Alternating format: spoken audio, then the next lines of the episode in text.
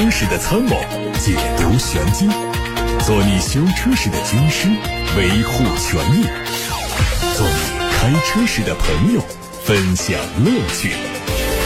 调频九二七，傍晚六点半，董涛说车，只和车友在一起。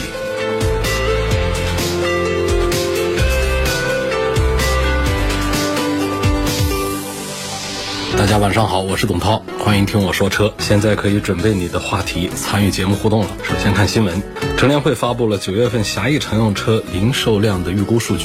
调研显示，九月中旬乘用车的总体市场折扣率为百分之十八，较八月中旬微微降了一点，维持八月底终端优惠力度，支撑各厂家季度末冲量。零售销量占比八成以上的头部厂家月初零售目标同环比都有所增长。初步推算，九月份狭义乘用车零售量为一百九十八万辆左右，环比增长百分之三，同比增长百分之三。新能源汽车零售量是七十五五万辆左右，环比增长百分之四点七，同比增长百分之二十二，渗透率百分之三十八。乘联会指出，九月份各地陆续开展新一轮的地方短时补贴，预计对金九银十构成稳定支撑。这几个月以来，终端优惠持续加码，促进了销量反常规季节性持续走高。但是由于频繁的降价潮引起的车市新一轮内卷，一定程度上也加重了消费者的持币观望情绪，造成部分客户选择延迟购车。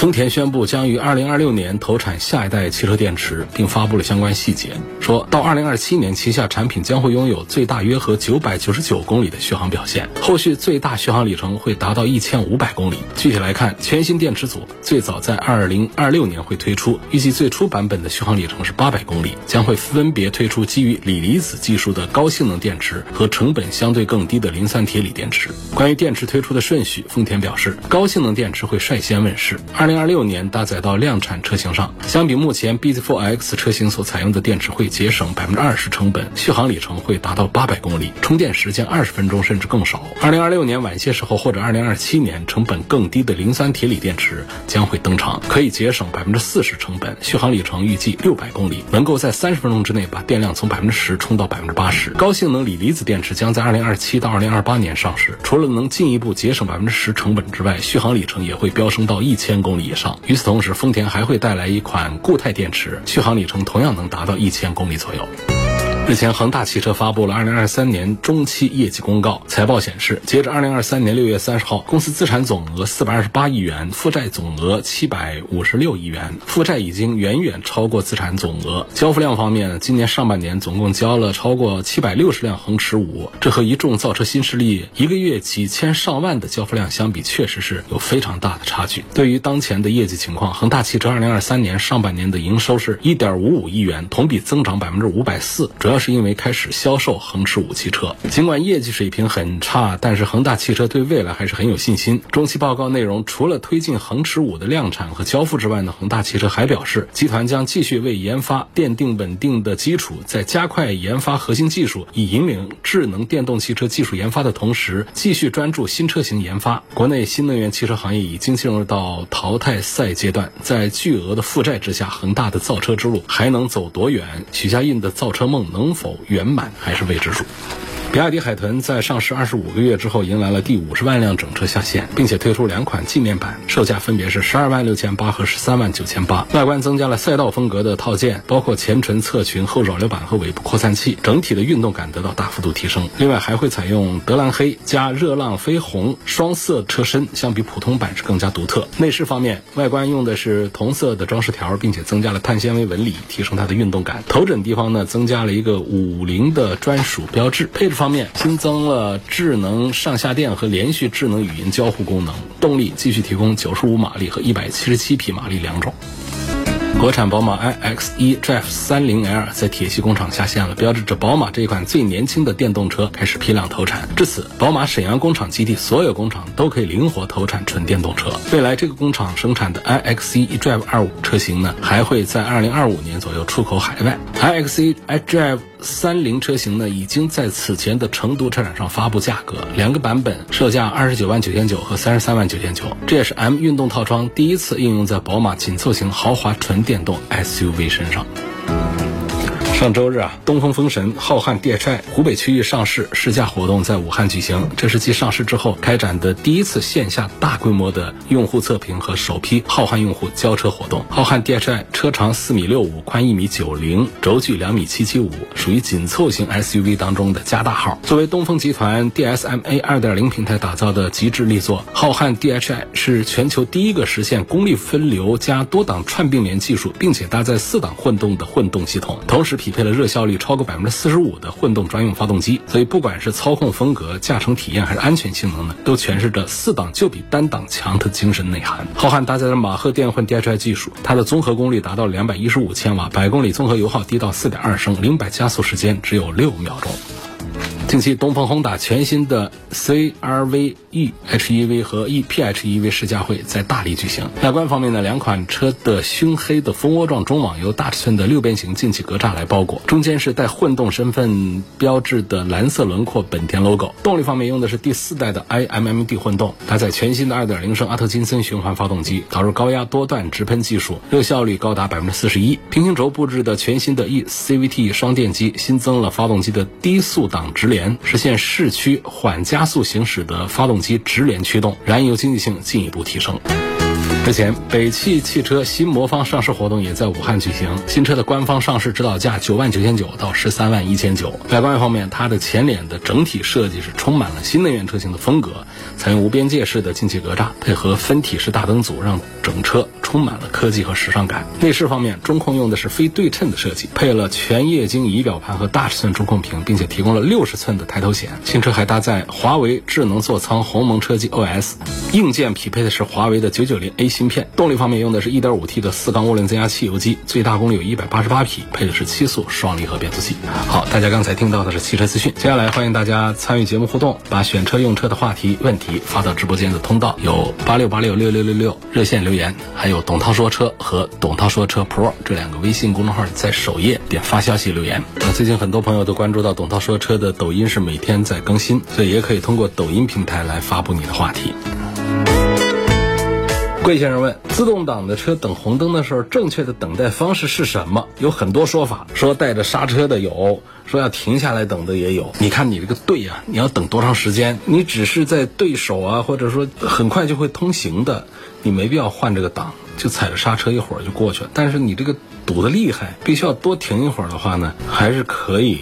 建议把它推到 P 档上去，停下来等，就是这样的一个事儿。所以我们大家最多的担心是什么？就是我挂在这个 D 档上，这车辆会不会受损，是吧？实际上是不会有什么损失的，只是为了我们的脚底下方便。因为这个自动变速箱它里头啊，它是有自动控制的，在这种 D 档踩了刹车的情况下，不仅仅是把刹车给抱住了，不让车往前滚动，而且它已经把里面的动力已经把它给切开了。所以一方面刹车是把车轮刹着，一方面呢踩着刹车下去，在 D 一档情况下啊，实际上已经把这个动力把它给解开了。除非这个时候我们同时再给油门，它就会把这个连接做起来。所以这个东西不用太担心，说这个自动挡的等车的时候，我怎样会伤车，怎样会保护车。当然说你很长时间的一直踩这个刹车在那儿的话，一个是人也不舒服，第二是车本身也不舒服，也没必要那个样子。所以总之一句话就是，很短的这种红绿灯。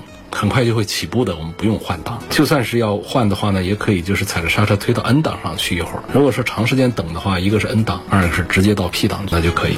下一个话题问：领跑 C11 和红旗的 EQM5 Plus 两个版本价格差不多，买谁更好？领跑 C11 啊，那红旗搞什么 EQM 啊？雪铁龙的 C 六是不是不值得买？哪位跟那个东雪的四 S 店的平时去的比较多的，告诉我到底那个 C 六现在店里还有没有车？官方也从来不宣布 C 六停产，但是应该从三月份那波车交完之后就没再听到它的消息了。这车到底停产没停产？不管厂家宣传不宣传，就是店里有车没车，这是一句准话。谁熟悉这个神龙的东风雪铁龙的四 S 店的，发一条微信，发一个八六八六的留言来告诉我，现在店里。你到底还有车没车呀？C 六，有网友说，听你节目很多年了，最近想入手 MPV，裸车二十五万左右，问这个艾力绅在高速公路上会不会跑不动？什么叫跑不动？只要是个车，工信部核准它上市销售，这车动力不管怎么弱，哪有在高速上跑不动的车呀？这个世界上就没有高速上跑不动的车。那基于两点，第一个呢，就是我们在高速公路上对动力根本就没什么需求，就是你慢慢悠都可以，巡航它是一个很低的喷油量，就可以维持一个很高的速度。第二呢，就是这个本田的艾力绅，它的动力是不弱的。你看起来它好像配的是一个2.0的一个自然吸气的一个发动机，人家是还有电动机的，这合到一块儿提速效果是很不错的，所以根本就不用担心这个事儿啊。说在高速公路上跑不动。萝卜快跑是什么？这个话题我也早就说过，这是百度阿布罗智慧出行项目做的无人驾驶汽车，这个品牌就叫萝卜快跑。有几个城市搞了一些试点，好像还是有驾驶员在那儿守护吧。北京好像有一些地方是没有驾驶员的，空车在路上跑，你拦下来，自己拉车门，系好安全带，根据你手机上设定的地址的话，它可以重新启动，把你送过去。但是是在指定的一个区域很小的路段上，就是那种尝试好玩。它真正的离全面的城市铺开以及城市里面的大街小巷铺开的话，我觉得还有很长的一段路要走。刚才有个朋友问那个东风雪铁龙的 C 六到底值得买不值得买，就不知道这个店里到底还有没有车，因为是好久都没有消息了，厂家从来没有说过它停产，但坊间根本就没有任何的消息，我也不能说它就停产了，因为说不定那店里都有车呢，是不是还有存货啊，还是怎么回事？所以刚才请有熟悉这个东风雪铁龙的 4S 店的销售情况的，你打探一下，到底 C 六。停了还是没停？没有一个人来响应。我们的听众当中也都跟我一样，都没大关心这个车这个品牌嘛？仪表台前面蜂窝状像扬声器的那个地方是不是扬声器喇叭？我手贴上去好像也没有声音的感觉啊。这不一定里头就一定有喇叭，但是如果有喇叭，一般都安在那里头。所以如果你贴上去一点声音都没有呢，它也不代表就一定是没有。可能它的这个减震做得好的话，也不是那么明显，手拨上去就有声音出来。耳朵贴上去听，把音量开大，能够听到那里头的声音。所以它有的高配和低配啊，它喇叭的数量不一样，但是呢，它留的孔都一样。一次模具开出来的门板的孔都留好了，然后面罩也都罩好了。所以你看着有面罩，不代表里头一定有喇叭。包括说你买的这个顶配，顶配是不是一定都有喇叭？它也不一定。有的地方它顶配也是个选装的，更高端的全套音响的，它喇叭数也不是那么全的。这是关于喇叭。新款雅阁燃油车行驶质感怎么样？舒适性、隔音怎么样？可不可以买？很好。你如果问这两个点的话，行驶质感啊，对于新雅阁，我主要是试驾了它的混合动力版本，我是非常的高兴。就整个开起来真的就是不是说二十几万、十几万的这个车跟它来做对比，就是三四十万的车来跟它对比，静音表现、底盘的这种质感、驾使得这种人车合一的这种舒适感呢，确实是很难得、很少见。不能接受我这个观点的啊，我建议大家可以去到店里试驾一下，买不买无所谓，反正去试，你看看是不是我说的这样，很难得的整个车辆的调教啊，做得非常的棒。有个网友说：“我准备买一个宝马 X 五，跟奔驰不知什么系列价格差不多，那就是跟 GLE 啊。我主要要买个 SUV，这感觉这国产 X 五开的人太多，选的人也多，不懂，希望给个建议。这样的话，我觉得还是买 X 五吧。GLE 呢是进口的，相对 X 五来说呢，空间呢、配置啊，在价格这方面没有多大的优势。呃，GLE 也是个好车，但是从这个更多的消费者在选择 X 五上来讲的话呢，消费者最直观的一个印象就是两。点第一，叉五给我们更大的空间；第二，叉五给我们更舒适的驾驶乘坐感受，沙发都格外的软，然后各方面都还做得很不错。那 G L E 上去的话呢，就是自己身上那种让人印象特别深刻的秒杀对手的东西，它是不具备的。那对于 G L E 的选购的理由，更多的还是它是一个进口车，它是一个奔驰的 logo，然后它车内的用料各方面做的还不错。用料归用料啊，讲做工的话，其实这个 G L E 啊，就是比方说像沙发的这种缝线呢、走线。那这个精细程度讲的话呢，那还不如华晨宝马的叉五呢。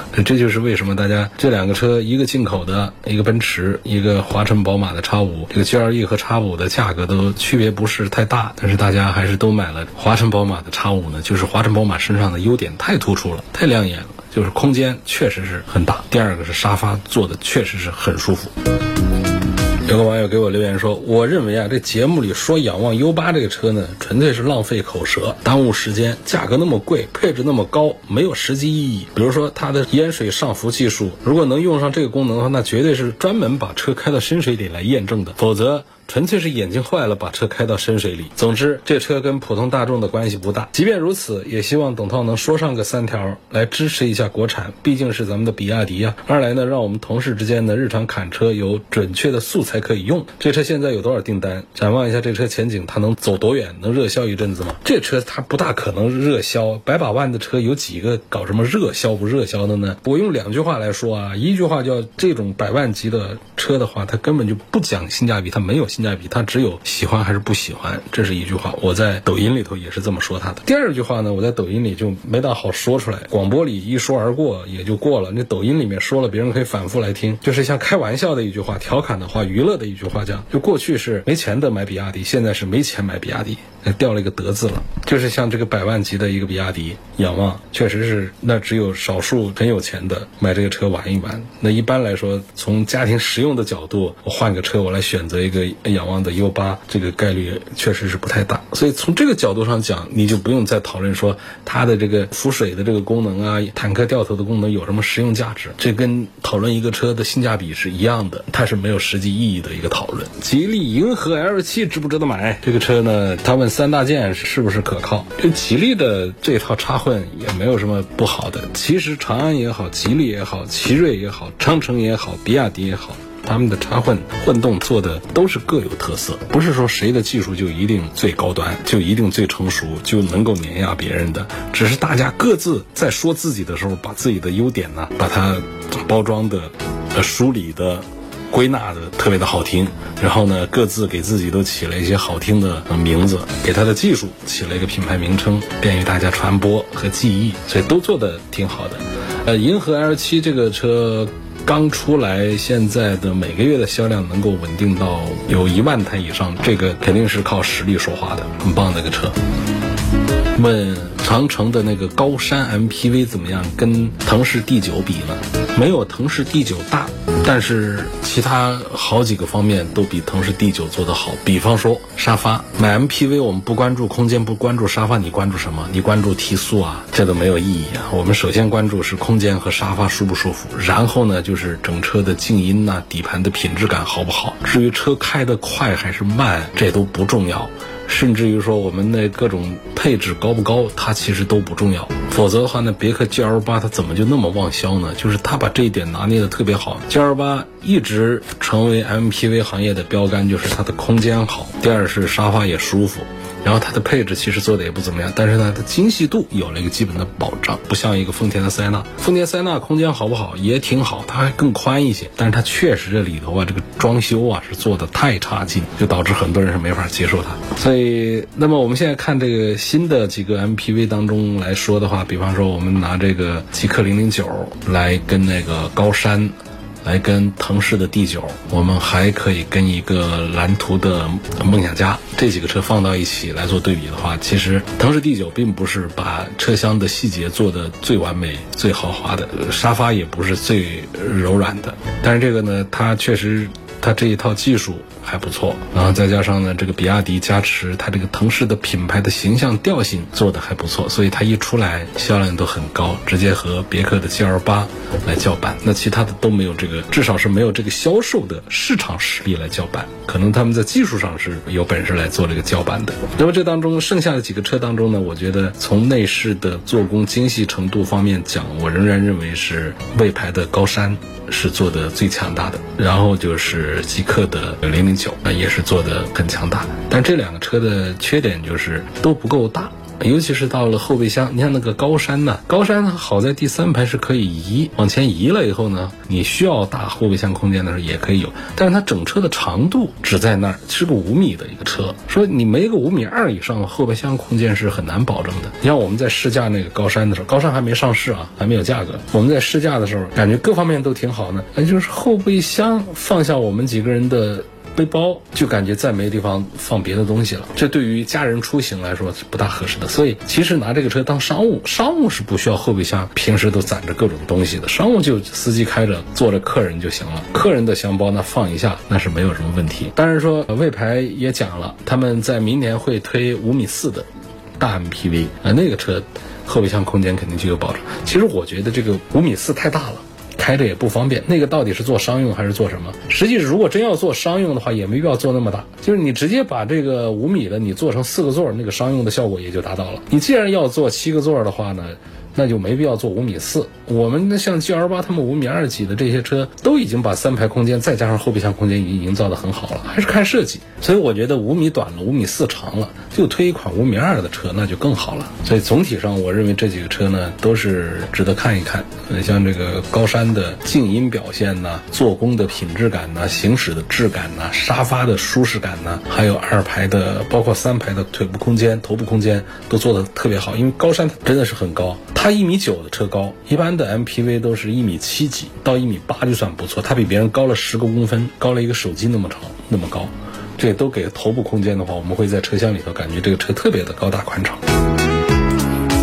说非凡的 F 七，小鹏的 G 六，比亚迪的海豹，不知道该怎么选了。希望老师给分析分析，给一个意见参考。其实你要讲车子里头做的好的话，关注一下非凡。非凡的里头是做的很好的，但是呢，相对于讲这个整个的技术的强悍的话，小鹏的 G 六是有一点点优势的。但是讲整个的保有量、成熟各个方面的话呢，比亚迪的海豹，新的海豹目前热度还是挺高的。这三个车是各有所长。如果一定要不大动脑筋的来挑选的话，其实我觉得还是比亚迪的海豹排在第一个，然后第二位呢放小鹏的 G 六，第三个看非凡的 F 七。非凡是上汽一个自主的新能源品牌。还有朋友希望我单独讲一讲腾势 D 九怎么样？D 九这么说吧，就是座椅硬一点，像那个沙发的包裹啊这方面，如果按照别克 GL 八的标准的话呢，它是不弱的。但是要按照前面我刚才提的那几个车的标准的话呢，包裹的做工啊各方面，车内的这种精致感呢是稍微的弱一点点。包括小桌板还得到高配还是选配怎么样？但是像那高山呐，他们这些车那个后排小桌板对于一个 MPV 来说是很重要的。其实这几个缺失，其他的全是优点了。所以他可以一个月卖一万台啊！还有问到了梦想家的，这一下子把大家引聊发了啊，都在关注 MPV，MPV 到底还能火多久啊？一下出了这么多的 MPV，都做得很不错。梦想家尺寸非常大，不管是长度还是宽度还是轴距，都超过了腾势 D9，所以空间上呢也有一定的优势。但是呢，它高度低了一点，然后销量上呢远远不及腾势 D9。但是总体感觉呢，这个车呢就是还是很有家用车的印象。它头部空间差一点，然后其他的梦想家跟它在一块做对比的话，我们会觉得梦想家身上有一些点，就是比方说在驾驶的这种性能上。梦想家是相对讲要强一些的。如果我们用这种对对比的方式来说话的话，那就是腾势 D9 在这方面也属于它的一个小的一个缺点了。就从驾驶感受上讲，不管是跟高山呢，还是极客呀，还是跟那个梦想家相比的话，腾势 D9 这方面要稍弱一点。所以我们就光说缺点了，剩下的没说的就剩优点了。今天就说到这儿吧，感谢大家收听和参与每天晚上六点半到七点半钟直播的董涛说车节目。错过收听的，欢迎通过董涛说车的抖音号、微信公众号、微博、蜻蜓、喜马拉雅、九头鸟车架号、易车号、微信小程序梧桐车话等等平台，跟我取得更多的互动。